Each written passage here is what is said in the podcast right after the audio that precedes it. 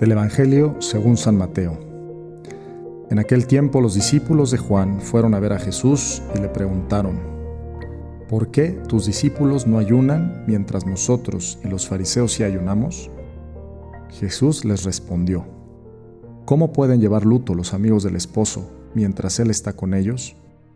Pero ya vendrán días en que les quitarán al esposo y entonces sí ayunarán. Pues ya Estamos en cuaresma, ya acaba de ser el miércoles de ceniza, espero que todos hayan ido a ponerse la ceniza, recordando que somos polvo y en polvo nos convertiremos algún día y al final solo quedará el amor que hayamos dado en esta vida, las buenas obras que nos, nos permitan llegar al cielo, qué increíble.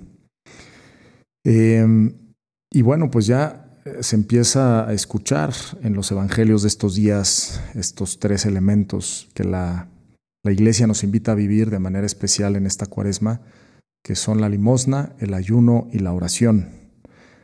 Y aquí este evangelio nos habla concretamente de, del ayuno.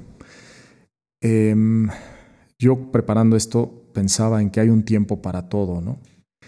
Eh, hay un, un texto muy bonito de el libro del Eclesiastés, capítulo 3, que dice, Todo tiene su momento y hay un tiempo para cada cosa bajo el cielo.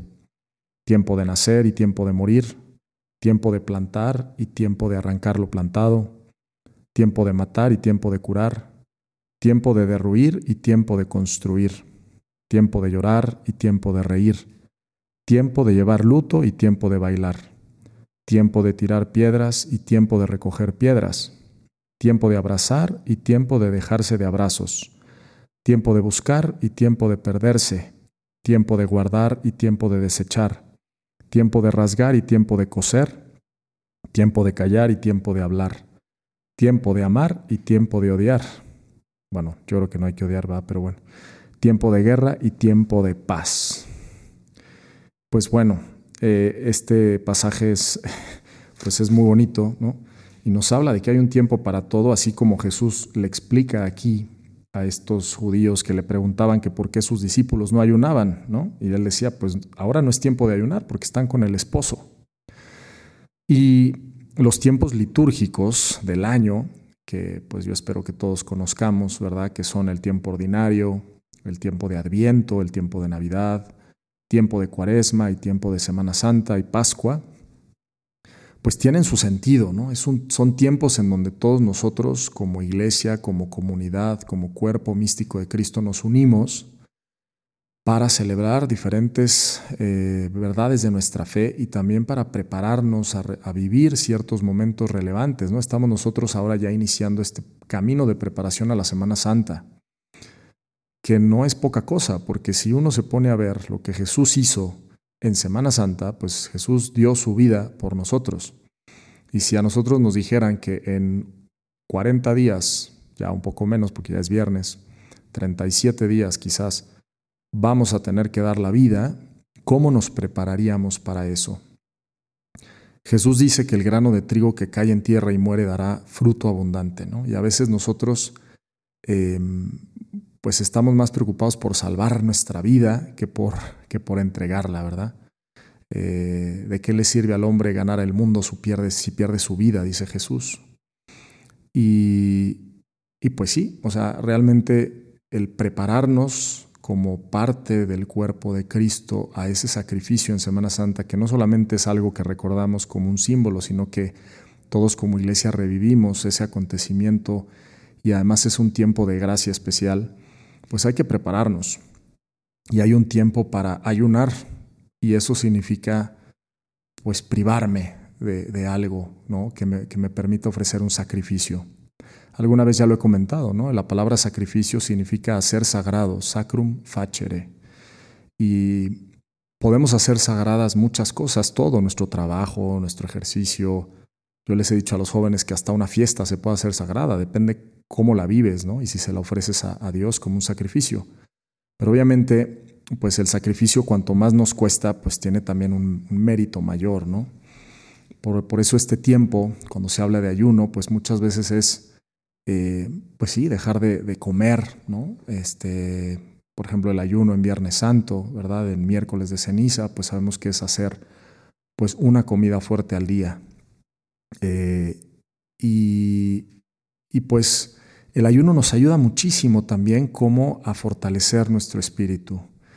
San Agustín tiene una frase que dice que cuanto más carnal el hombre, menos espiritual. Y eso tiene mucho que ver con la ascesis, que la ascesis es esta, este esfuerzo del hombre por acercarse más a Dios. Y, nos disponemos mucho más a la vida espiritual cuanto también vamos nosotros pues poniendo a raya nuestras pasiones. ¿Cuántas veces nos cuesta trabajo pues no comer o privarnos de un postre o de ver algo que tal vez no nos va a hacer bien, en fin, pues todas esas son cosas que nosotros podemos ofrecer a Dios como un sacrificio y que nos van preparando para recibir todas las gracias que necesitamos.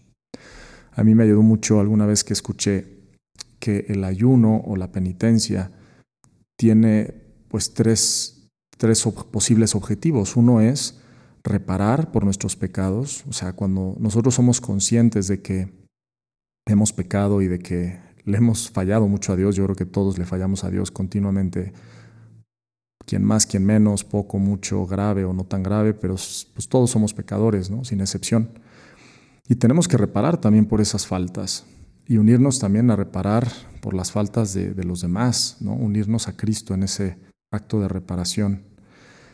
Otro, otro objetivo del ayuno puede ser eh, unirme a Cristo eh, que sufre. ¿no? Entonces también yo eh, cuanto más amo a Cristo, a Jesús y, quiero estar más unido a Él, pues también busco unirme al, sufrimiento de, Jesús. ¿Cuánta, ¿Cuánto sufrirá el corazón de Jesús al ver en el mundo tanta indiferencia, tanto pecado? Pues yo creo que sufrirá mucho y, y es una forma en que nosotros también nos podemos unir un poquito más a Él. Y el tercero es también alcanzar una gracia que necesitamos. Es ofrecer algo para alcanzar algo que necesitamos y queremos pedirle a Dios, por ejemplo, eso que dicen de irse de rodillas a la basílica o a la villa ¿no? de Guadalupe, bueno, pues una muy buena penitencia y a mí me ha tocado ver gente así caminando de rodillas en el atrio de la iglesia. Y pues eso es una forma también de ofrecer un sacrificio a Dios. Y, son estos tres motivos, ¿no? Reparar nuestros pecados, unirnos más a Cristo que sufre y alcanzar una gracia y hay tiempo para todo. Y ahora sí, la cuaresma, pues es un tiempo para ayunar, orar de manera especial, siempre hay que orar, pero pues buscar mucho la oración y dar limosna también, desprendernos de cosas que puedan ayudar a otros también, eh, para prepararnos y disponernos mejor a la Semana Santa, a unirnos a ese sacrificio de Cristo que va a sufrir y a morir en la cruz por nuestros pecados.